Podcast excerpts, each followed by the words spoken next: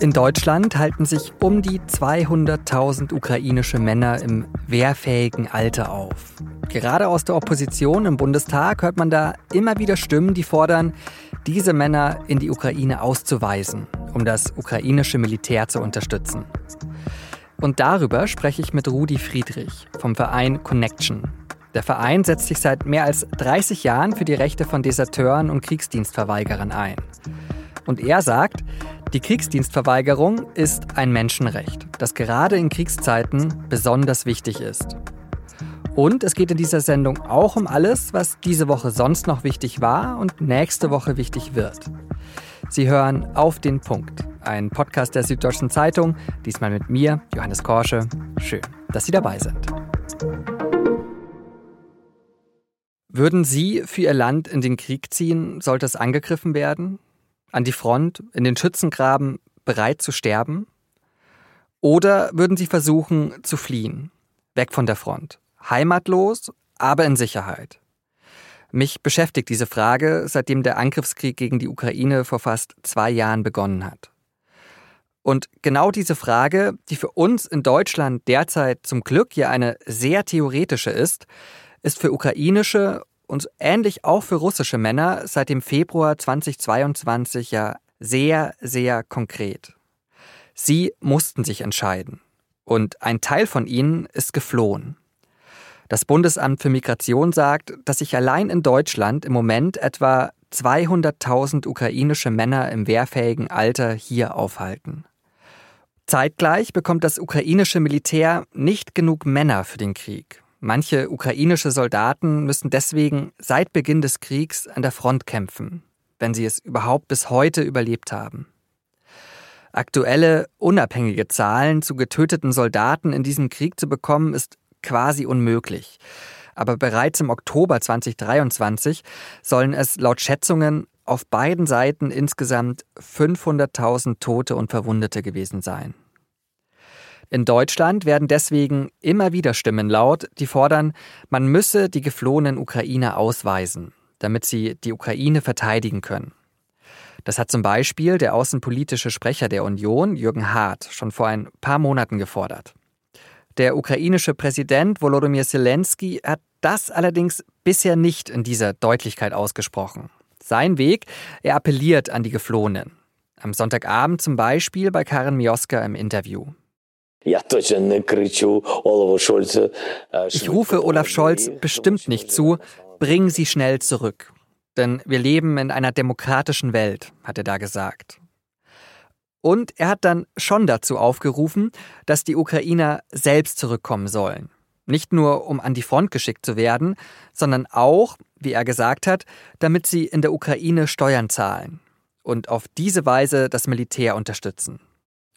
Über ukrainische und russische Kriegsdienstverweigerer, ihre Motive und Rechte habe ich mit Rudi Friedrich gesprochen.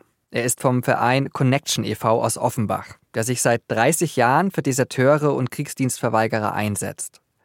Seit dem Beginn des Kriegs gegen die Ukraine hat der Verein laut eigener Aussage einige hundert Männer unterstützt und betreut. Herr Friedrich, Sie werden von Deserteuren und Kriegsdienstverweigerern aus der Ukraine, aber auch aus Russland auf der Suche nach Hilfe angesprochen. Was erzählen die Ihnen? Warum fliehen die? Was sind Ihre Motive?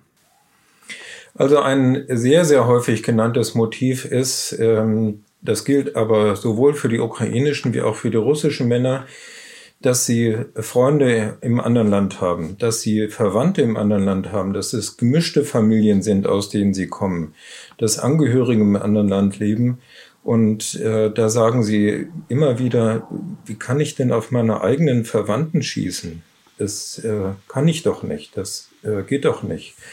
Das ist tatsächlich ein sehr, sehr häufig genanntes Motiv. Für die ukrainischen Männer kommt inzwischen noch zusätzlich hinzu, dass wir zunehmend Anfragen von Soldaten äh, bekommen, die sehr lange im Krieg fahren, die zum Teil traumatisiert sind, also entweder psychisch traumatisiert, äh, dass sie auch angefangen haben, Kriegszittern zu bekommen, also etwas, was man im Ersten Weltkrieg ganz oft diagnostiziert hatte, wo Leute in den Gräben waren und dann fingen ganz schwer an zu zittern.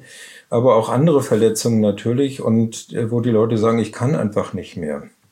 Und dann gibt es in der Ukraine auch eine Reihe von Kriegsdienstverweigerern, die erklärtermaßen sagen, ich will nicht an diesem Krieg äh, teilnehmen, ich kann nicht schießen, ich will niemanden töten. Und äh, die sehen sich einer Strafverfolgung ausgesetzt in der Ukraine, weil es das Recht auf Kriegsdienstverweigerung dort nicht mehr gibt. Und diese Männer gibt es natürlich auch hier in Deutschland. Das heißt, die gehören zu denen, die hier nach Deutschland gekommen sind und hier derzeit den humanitären befristeten Aufenthalt haben. Zelensky hat aber jetzt letzte Woche eben auch gesagt, dass die Männer ja nicht nur unbedingt wegen der Front zurückkommen sollen, sondern auch um die Wirtschaft zu unterstützen, um in der Ukraine zu arbeiten, um Steuern zu zahlen. Ist das realistisch, dass dann wehrfähige Männer eben auch nicht an die Front geschickt werden würden? Naja, im, im Militär und wir befassen uns ja bei Connection e.V. schon seit vielen Jahrzehnten mit diesen Fragen. Und ähm, im Militär ist es so, dass die Leute äh, den Befehlen gehorchen müssen. Sie unterliegen dem Befehls- und Gehorsamsprinzip des Militärs. Sie werden für den Einsatz mit der Waffe trainiert und ausgebildet. Und äh, letztendlich haben die Soldaten überhaupt nicht zu entscheiden, wo sie hinkommen. Es ist also nicht wirklich eine Option zu sagen, ja, die könnten doch in der Wirtschaft arbeiten oder die könnten doch in Bereichen im Militär arbeiten, wo sie keine Waffe tragen müssen. Letztlich entscheidet das das Militär und das ist nicht die Entscheidung der Soldaten, sondern die Entscheidung der Vorgesetzten. Und das bedeutet eben für die Leute, äh, sie wissen nicht, wo sie da hinkommen und im Zweifel stehen sie vorne an der Front. Sie haben vorhin auch gesagt, dass die Freunde auf der anderen Seite ein Fluchtgrund, ein Verweigerungsgrund sind, den Sie oft hören. Wird Ihnen denn sonst von dem Kontakt in die Heimat ja, berichtet? Könnt ihr mir vorstellen, Freunde von dann einem geflohenen ukrainischen Mann sind nicht selber geflohen, sondern stehen jetzt an der Front und ähm, ja, müssen sich die Geflohenen dann auch rechtfertigen vor ihren Freunden? Wird ihnen davon Streit auch aus der Familie oder so berichtet? Naja, in den Familien ist das sehr unterschiedlich. Zum Teil werden die Leute unterstützt, zum Teil wird es nur akzeptiert, zum Teil gibt es natürlich diesen Druck, dann doch äh, dorthin zu gehen. Ähm, es ist sehr unterschiedlich. Es hängt jeweils von der persönlichen Situation ab und von dem Familienhintergrund und dem Hintergrund der Freunde und äh, Freundinnen. Also das kann man nicht einfach pauschal sagen. Sie, sie stehen einfach immer in diesem Konflikt auf der einen Seite für das Land kämpfen zu müssen, auch das Land unterstützen zu wollen. Das muss man bei den ukrainischen Männern ganz sicher so sagen. Und auf der anderen Seite, dass sie für sich persönlich das sich überhaupt nicht vorstellen können, tatsächlich eine Waffe in die Hand zu nehmen. Ich will noch über Connection e.V. sprechen. Ähm, und zwar, wie Ihre Hilfe ganz konkret aussieht. Also stellen wir uns mal den Fall vor, den Sie, das haben Sie mir im Vorgespräch schon erzählt, jetzt seit Beginn des Ukraine-Kriegs hundertfach hatten. Jemand meldet sich bei Ihnen und bittet um Hilfe. Was machen Sie dann ganz konkret? Ich will das mal an zwei Beispielen machen. Zum einen, äh, wie sieht das für ukrainische Kriegsdienstverweigerer aus? Wir sind in Kontakt mit der ukrainischen pazifistischen Bewegung, mit denen arbeiten wir eng zusammen und die unterstützen Kriegsdienstverweigerer, die in, in der Ukraine sind. Und da ist die Situation, dass die Ukraine das Recht auf Kriegsdienstverweigerung ausgesetzt hat. Es gibt es nicht mehr. Und dass diese Menschen mit mehreren Jahren Haft konfrontiert sind und eben auch verurteilt werden. Und es sind auch Kriegsdienstverweigerer im Gefängnis. Und was wir machen, ist zum einen unterstützen wir natürlich die Organisationen in der Ukraine, die den Leuten sehr viel besser helfen kann und auch die juristischen Finessen in der Ukraine deutlich besser weiß. Zum anderen machen wir internationale Kampagnen, wenn Leute inhaftiert sind, dass wir sagen, äh, Leute, die, da braucht jemand Unterstützung, äh, brauchen Postkarten ins Gefängnis, damit sie merken, da gibt es eine Unterstützung. Wir weisen die ukrainische Regierung darauf hin, dass es das Menschenrecht auf Kriegsdienstverweigerung gibt und dass es auch gerade in einem Krieg einzuhalten ist. Und wir sind auch auf der Ebene der Vereinten Nationen aktiv, der Menschenrechtskommission, Menschenrechtsausschuss, äh, die sich diese Fälle sehr wohl angucken und äh, dann auch äh, zur Schlussfolgerung kommen werden, äh, dass die Ukraine eben das Menschenrecht nicht einhält. Das ist so eine Ebene, die wir haben. Die andere Ebene, ein Beispiel mit russischen Verweigerern, die hier in Deutschland sind. Es gibt etwa 3000, die nach Deutschland gekommen sind, hier Asyl beantragt haben.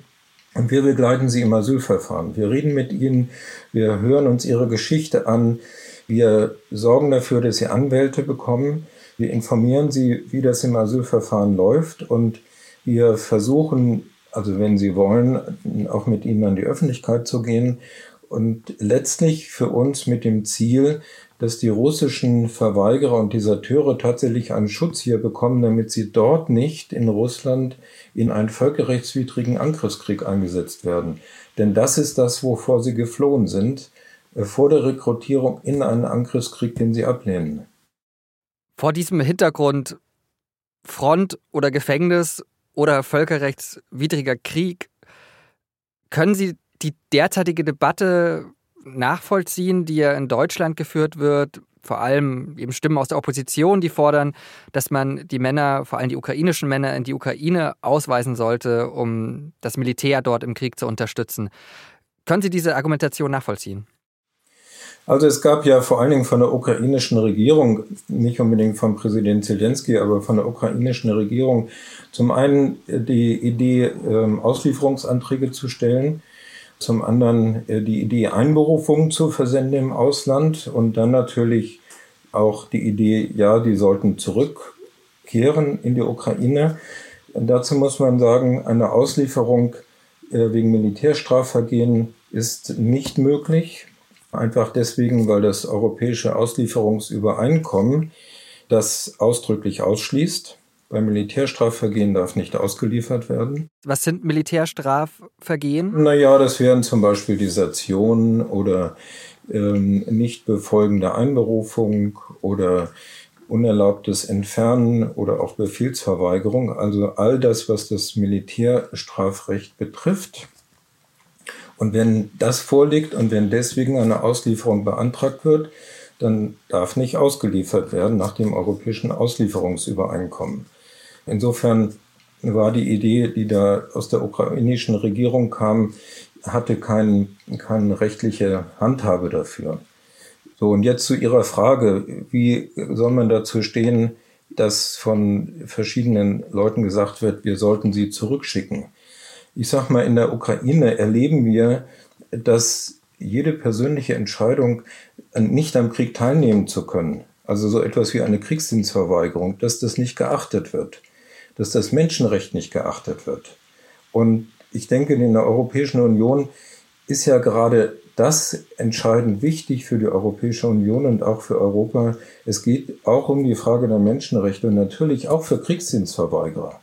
Das Recht auf Kriegsdienstverweigerung hat ja gerade in einem Krieg eine hohe Bedeutung und ist auch als Menschenrecht entsprechend geschützt.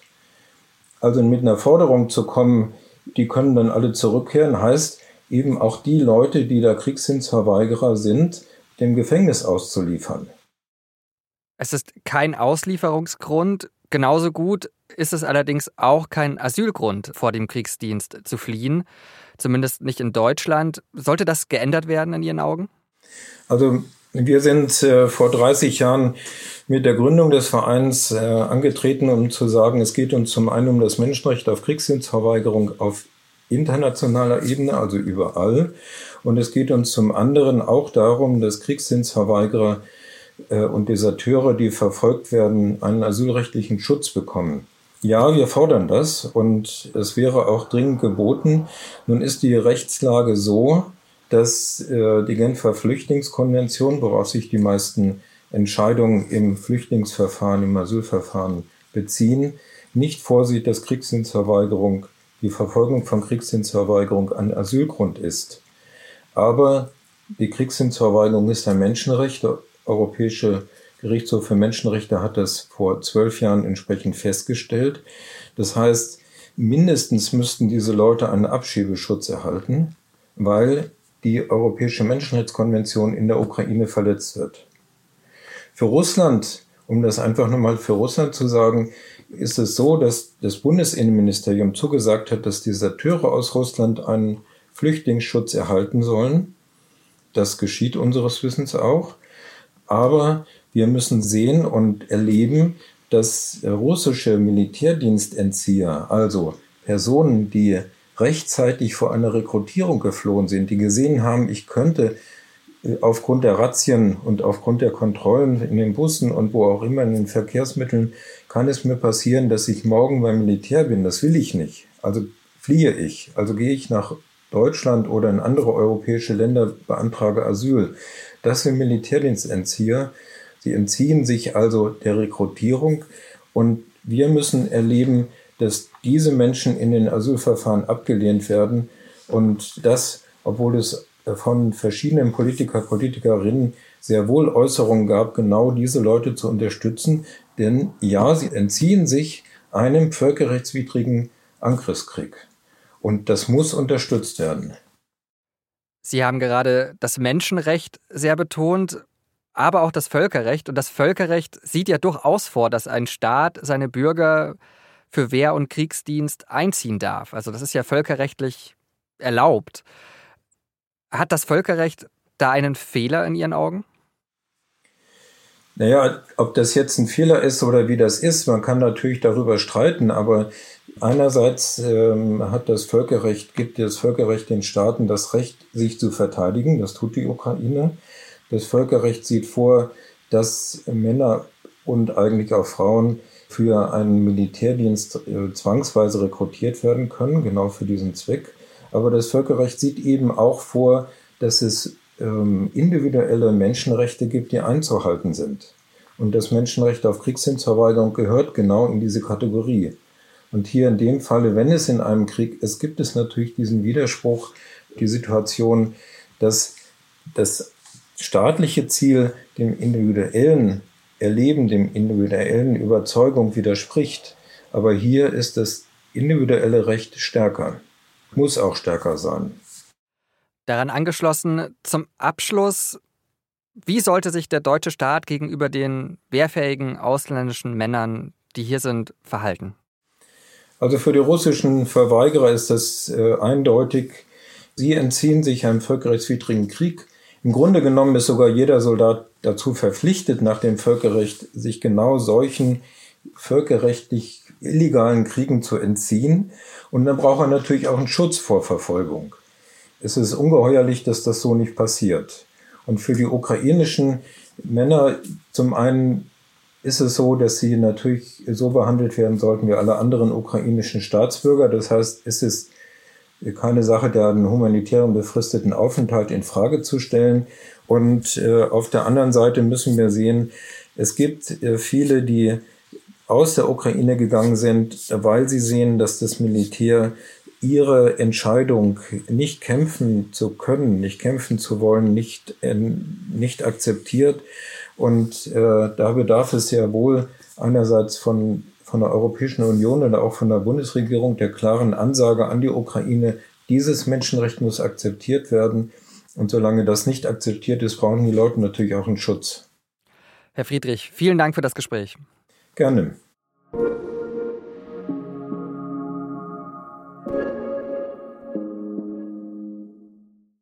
In dieser Woche hat uns hierbei auf den Punkt auch der Krieg beschäftigt, den Israel aktuell gegen die Hamas führt.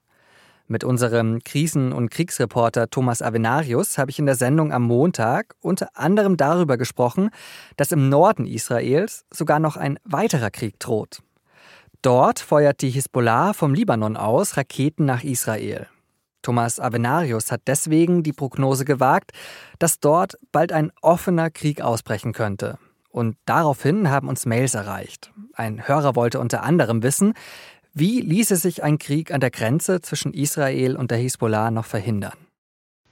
Die Frage, ob sich ein Krieg mit der Hisbollah vermeiden lässt, stellt sich in Israel natürlich Viele haben sich längst darauf eingerichtet, dass ein solcher Waffengang unvermeidlich ist, aber es gibt eine diplomatische Lösung, bei der entscheidend ist, ob die Hisbollah sich dafür interessiert. Aus dem Krieg von 2006 zwischen Israel und der Hisbollah kommt eine Vereinbarung, dass die libanesische Untergrundorganisation äh, hinter dem Litani-Fluss stehen muss, der etwa 30 Kilometer von der Grenze entfernt ist. Würde diese Sicherheitszone von 30 Kilometern eingehalten werden und zöge sich die Hisbollah hinter diese Linie zurück, dann könnte Israel damit wahrscheinlich leben, weil dann die Vorwandzeit im Fall von Raketenangriffen oder überhaupt die Vorwandzeit im Fall von Angriffen länger würde für Israel und Israel die Bewohner des Nordgebietes besser verteidigen könnte. Fakt ist aber, dass sie sich in keinster Weise dran hält, sondern direkt an der Grenze steht und direkt von der Grenze aus Israel angreift. Auf der anderen Seite ist die Frage, mit wem soll man denn eigentlich verhandeln? Kann Israel mit der libanesischen Regierung darüber verhandeln? Die Regierung setzt sich aus Angehörigen verschiedener Konfessionen zusammen in diesem Vielvölkerstaat Libanon und multikonfessionellen Staat Libanon, sodass da zum Teil in der Regierung Partner der Hisbollah sitzen und zum Teil Gegner der Hisbollah sitzen. Also mit der Regierung wird man da nicht viel machen können. Also müsste Israel direkt eine Übereinkunft mit der Organisation, mit der Hisbollah treffen.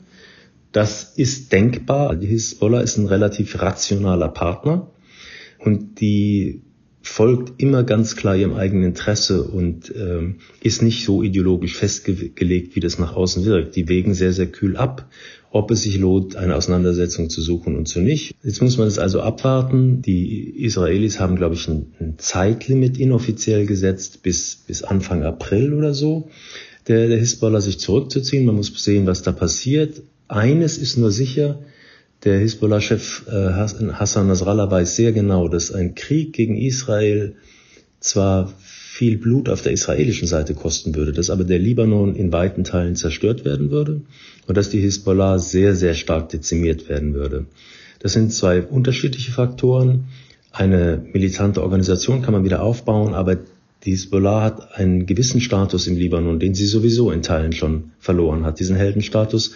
Und wenn das Land jetzt nach dem Krieg von 2006 ein weiteres Mal zerstört werden würde, äh, im Jahr 2024, dann kann ich mir nicht vorstellen, dass die Hisbollah ihre, ihre Kontrollfunktion im Libanon weiter aufrechterhalten wird, weil das die Bevölkerung einfach zu viel an Leid und an Leben und an Blut kosten wird.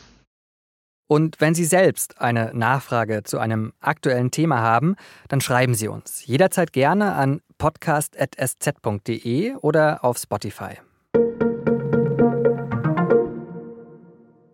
Und jetzt alles, was diese Woche sonst noch wichtig war. In dieser Woche haben die Bundestagsabgeordneten über den Haushalt 2024 debattiert und ihn am Freitag dann auch verabschiedet. Davor aber, am Mittwoch, war sozusagen Showdown zwischen dem SPD-Kanzler Olaf Scholz und Oppositionschef Friedrich Merz von der CDU. Ein Beispiel vom CDU-Fraktions- und Parteichef Friedrich Merz. Bitte ersparen Sie sich und uns doch in Zukunft Ihre Aufrufe zur Zusammenarbeit. Diese Aufrufe sind nichts anderes als reine politische Rhetorik die Erfahrungen hätten gezeigt, dass die Ampelkoalition nicht an einer Zusammenarbeit interessiert sei, hat er dann noch gesagt. Und danach hat dann Kanzler Olaf Scholz ausgeteilt. Überhaupt sind Sie da ein ganz besonderer. Teilen jeden Tag gegen die Bundesregierung aus, ist Ihr Recht. Ordentlich, schwer unter die Gürtellinie, ist auch Ihr Recht. Aber wenn Sie dann mal kritisiert werden, dann sind Sie eine Mimose. Vor diesem Schlagabtausch haben die Bundestagsabgeordneten den Opfern des Holocaust gedacht. Und auf den deutschen Straßen waren auch in dieser Woche wieder Zehntausende, um gegen Rechtsextremismus zu demonstrieren. Auch in kleineren Städten, wie zum Beispiel in Ingolstadt, wo Bürgermeister Christian Scharpf zu den Kollegen im BR gesagt hat, wir dürfen uns nicht infizieren lassen vom äh, Diskurs des Hasses, wie ihn die Rechtsextremen praktizieren. Die EU-Staaten haben sich am Donnerstag geeinigt, die Ukraine in den kommenden drei Jahren mit 50 Milliarden Euro zu unterstützen. Das soll der ukrainischen Wirtschaft helfen. Aber der ungarische Präsident Viktor Orban hatte diese Entscheidung lange blockiert. Am Donnerstag hat er seinen Widerstand dann aufgegeben und der ukrainische Präsident Zelensky hat sich per Videoschalte bei seinen Amtskollegen bedankt. It's also really important that this decision was taken es sei sehr wichtig, hat Zelensky betont, dass diese Entscheidung von allen 27 Mitgliedstaaten einstimmig getroffen worden sei. Das jetzt verabschiedete Hilfspaket sieht vor, dass über die finanzielle Ausstattung der Ukraine zwar jährlich diskutiert werden wird, aber Änderungen sollen nur einstimmig möglich sein.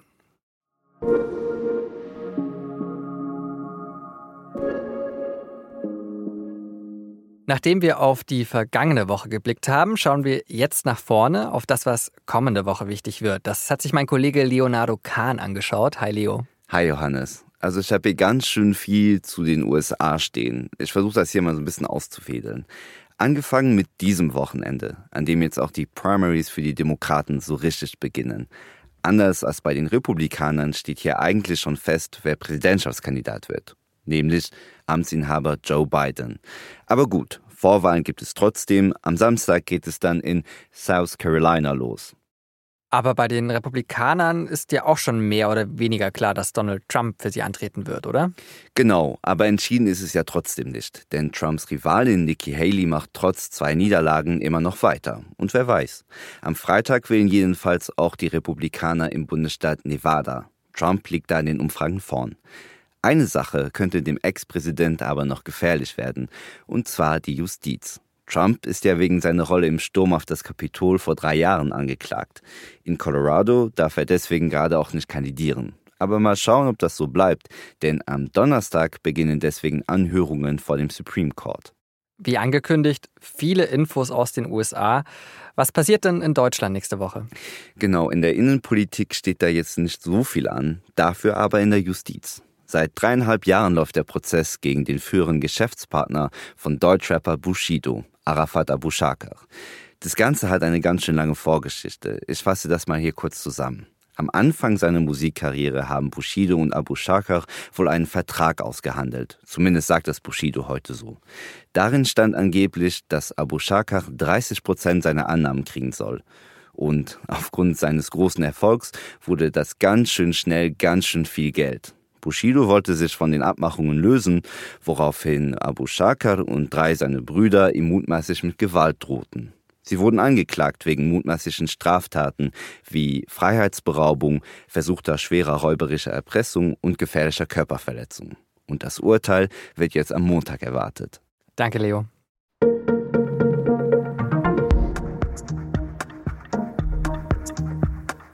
Zugegeben, wenn Sie nicht aus Süddeutschland oder Österreich kommen, dann könnten Sie Verständigungsprobleme mit ihm haben. Aber hören Sie trotzdem mal rein beim Wiener Musiker Voodoo Jürgens.